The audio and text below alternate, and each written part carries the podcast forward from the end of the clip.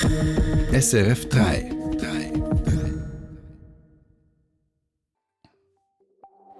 Weiterhin weniger Passagiere, auch nach der Corona-Pandemie. Die SBB schreiben zum dritten Mal in Folge rote Zahlen. Dann mehr Frauen im Parlament seit 2019. Wie haben diese Frauen die Politik tatsächlich verändert seither? Und eine dritte Amtszeit für den chinesischen Präsidenten Xi Jinping. Was bedeutet seine Wiederwahl durch den Nationalen Volkskongress für China? Das die Themen jetzt bei Info 3. Am Mikrofon ist Cosette Spinoza. Wie geht es weiter mit der SBB? Das Unternehmen schreibt das dritte Jahr in Folge rote Zahlen.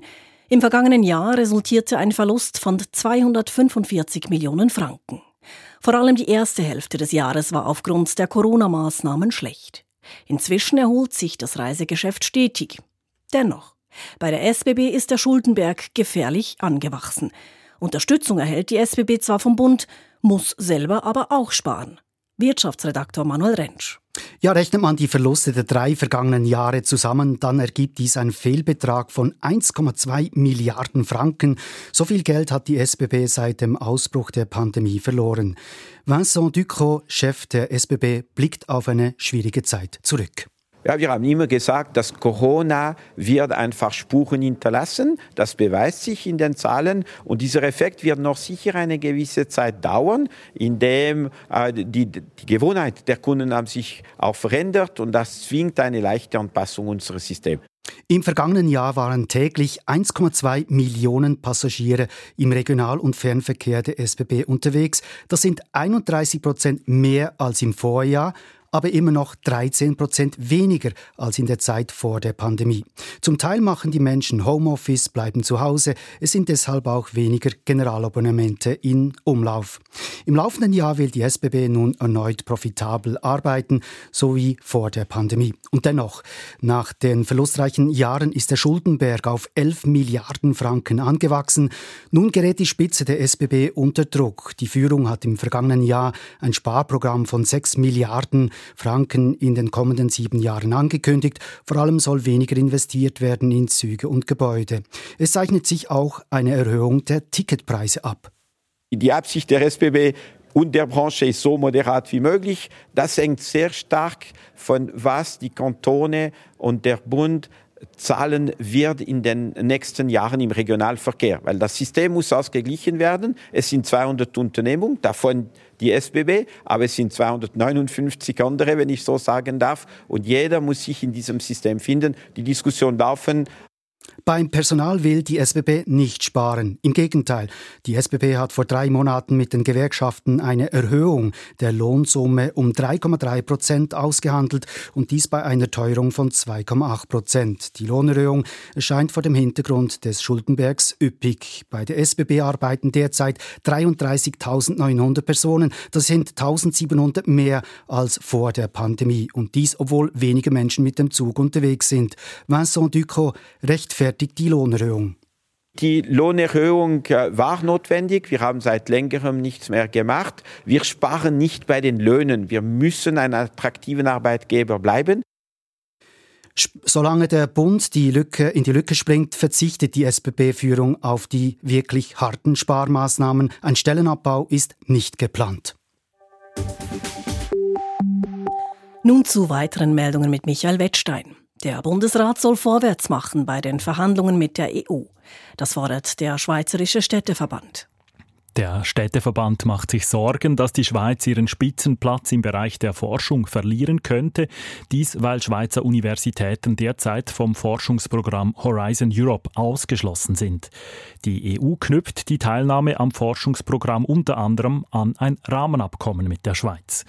Außenminister Ignazio Cassis solle gegenüber der EU signalisieren, dass die Schweiz wieder Verhandlungen aufnehmen wolle, schreibt der Städteverband.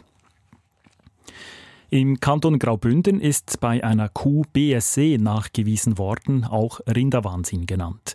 Das teilt das Bundesamt für Lebensmittelsicherheit und Veterinärwesen mit. Es handelt sich um einen sogenannt atypischen Fall, der spontan auftreten könne und nicht im Zusammenhang mit Futtermitteln stehe.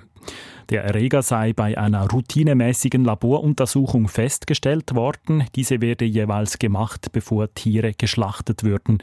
Der Kuhkadaver sei verbrannt und entsorgt worden und stelle somit keine Gefahr dar, weder für Menschen noch für andere Tiere, heißt es. Info 3 Der 20. Oktober 2019. Ein Tag, der als Frauenwahl in die Geschichte eingegangen ist. An den eidgenössischen Wahlen sind so viele Frauen im Parlament gewählt worden wie noch nie. 42 Prozent Frauen im Nationalrat. Es wird zur Normalität jetzt, dass Frau politisiert und das war schon lange an der Zeit. Und das zeigt eben auch, dass es über die Parteigrenzen hinaus eine Frauenwahl ist. Eine Zeitenwende. Ab sofort prägen mehr Frauen denn je die Politik im Land. So hat es damals getönt in den Nachrichten. Fragt sich jetzt, vor den nächsten Wahlen im Herbst, wie haben diese Frauen die Politik verändert? Machen Frauen überhaupt anders Politik als Männer? Um diesen Fragen nachzugehen, hat sich Inlandredaktorin Eliane Leiser alle Abstimmungen im Nationalrat seit der Frauenwahl angeschaut und sich im Bundeshaus unter den Politikerinnen umgehört. Im Grundsatz gilt, Partei geht vor Geschlecht. Dies zeigt die Auswertung der rund 5000 Abstimmungen im Nationalrat der laufenden Legislatur. Ein Geschlechtergraben, wie wir ihn teils an der Urne sehen, zum Beispiel bei der AHV-Reform oder beim CO2-Gesetz, zeigt sich im Parlament kaum.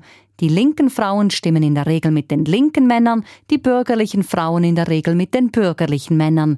Mit wenigen Ausnahmen, und die sind durchaus interessant.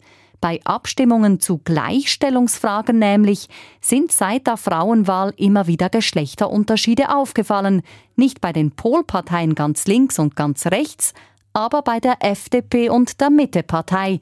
Hier stimmten die Frauen regelmäßig anders als die Männer ihrer Parteien und kippten auch mal das Abstimmungsresultat.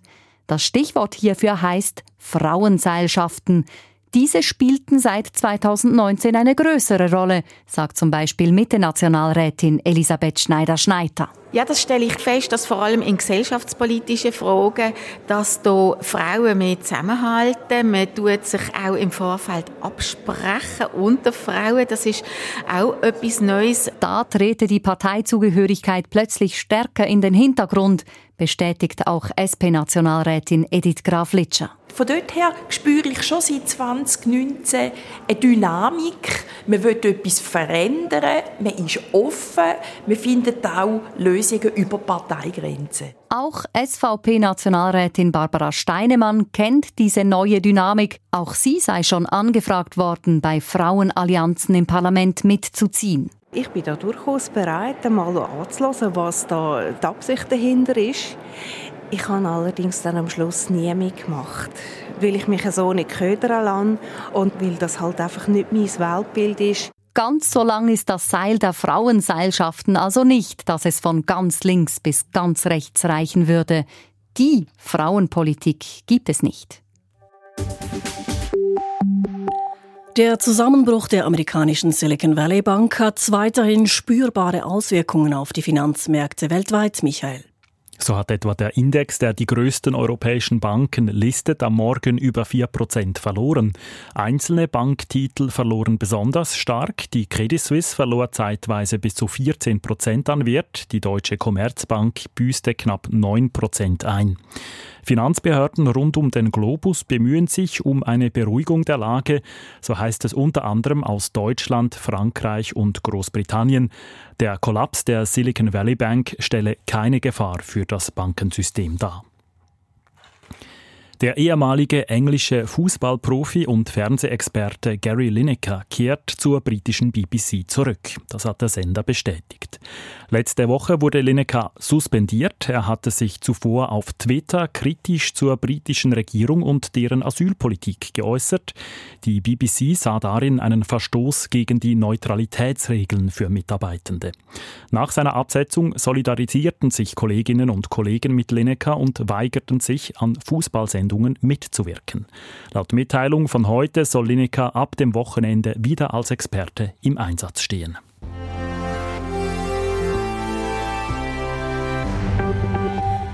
Der große Player auf der politischen Weltbühne, China, der oft unberechenbare Gegner in den Augen der USA.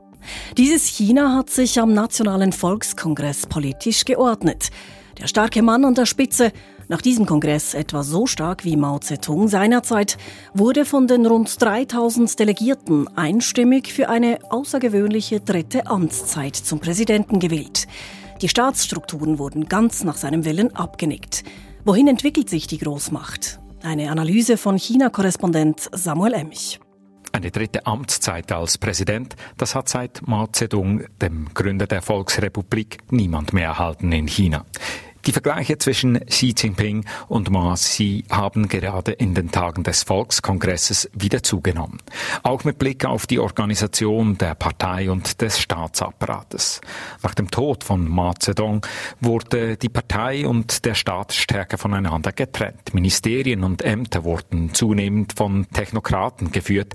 Insbesondere die verschiedenen Provinzen des bevölkerungsreichsten Landes der Welt erhielten mehr Handlungsspielraum.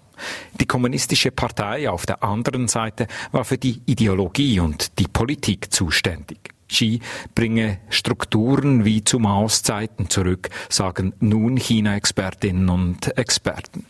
Eine Planwirtschaft wie damals ist zwar nicht in Sicht und sicher auch nicht angestrebt. Doch treibt Xi klar die Zentralisierung voran. Die Partei erhält wieder stärkeren Einfluss auf den Staat und auch auf die Wirtschaft. Genau in diese Richtung geht die Neuordnung von Ministerien und Ämtern, die der Volkskongress letzte Woche durchgewunken hat. Aber auch mit Blick auf die Neubesetzungen von Spitzenposten, wie es gerade in den letzten Tagen der Fall war, ziehen viele langjährige China-Beobachterinnen und Beobachter Vergleiche zur Mao-Ära. Die Neuen sind bis auf eine Frau ausschließlich Männer, gelten als vertraute Schieß. Die Ideologie stehe über der Kompetenz, sagen Beobachter. An Chinas Spitze bilde sich eine Echokammer, in der es niemand mehr wage, dem Präsidenten zu widersprechen, so die Befürchtung. Gerade in Krisenzeiten ist dies eine heikle Situation, und kritisch ist die Situation allemal. Das Verhältnis zwischen China und den USA hat sich auch während des Volkskongresses hörbar verschlechtert. Präsident Xi nannte in der Rede die USA beim Namen mit Blick auf die Spannungen mit dem Westen. Das war außergewöhnlich. Der neue Außenminister sprach offen von Konfrontation, sollte die USA nicht auf die Bremse treten. Moderater hingegen waren heute die Töne des neuen Premiers. Allerdings liegt das an seiner Rolle. Er muss die Wirtschaft in Gang bringen und muss bei Unternehmen Vertrauen schaffen und Investoren anlocken. Die moderaten Töne des Premiers stehen also nicht etwa im Widerspruch zu Xi Jinping, dem starken Mann in China, der nach dem Volkskongress noch stärker im Zentrum Chinas verankert ist. Und zum Schluss schauen wir noch, was das Wetter macht und wie es an der Börse aussieht. Die Börsendaten stammen wie immer von SIX. Der Swiss Market Index liegt im Moment bei 10.651 Punkten. Das ist ein Minus von 1,1 Prozent. Der Euro wird zu 97 Rappen 57 gehandelt und der Dollar zu 91 Rappen 48. Das Wetter heute ist es ziemlich sonnig und sehr mild bei rund 20 Grad. In der Nacht und morgen wird es zeitweise nass und es weht zum Teil starker Wind bei etwa 11 Grad. Das war Info 3 am Mittag. In wenigen Minuten gibt es die Sendung auch zum Nachhören auf der SRF News App. Um 17 Uhr dann liefern wir nochmal ein News Update zum Tag. Wir, das sind heute Samuel Konrads, Michael Wettstein und Cosette Spinoza.